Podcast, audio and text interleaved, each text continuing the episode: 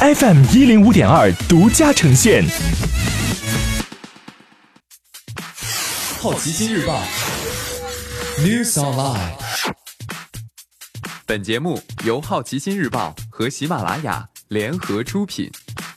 今天涉及到的关键词有腾讯、特斯拉、阿里巴巴、波音、谷歌、迪士尼。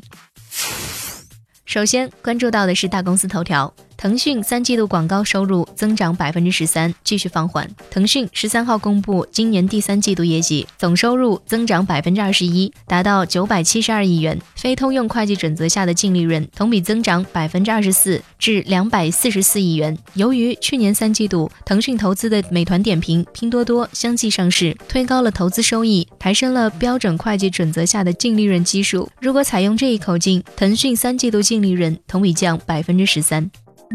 特斯拉获得中国生产牌照，同时宣布在德国建新厂。昨天下午，工信部发布最新一批道路机动车辆生产企业及产品公告，特斯拉上海公司获得量产许可。上海工厂开工后，将成为特斯拉在海外的首个主要生产基地。同时，特斯拉宣布在柏林建厂，二零二一年投产。特斯拉的市场主要在美国。今年第三季度，特斯拉在美国销售额缩水二十亿美元，比一年前同期减少百分之三十九。中国和整体海外市场有大幅增长，但还是不能抵消美国地区的下滑，整体销售额减少百分之八。特斯拉美国下滑主要因为来自美国政府的补贴在减少，而且将会完全消失。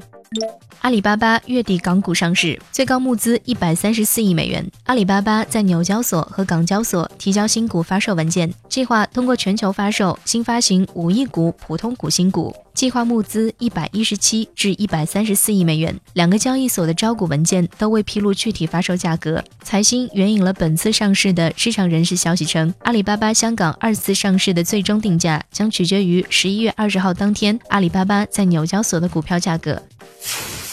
今天你不能错过的其他新闻有：波音失去了更多737 MAX 订单，谷歌明年将为用户提供支票账户，迪士尼视频服务迪士尼家在美国不到两天时间获得超过一千万用户。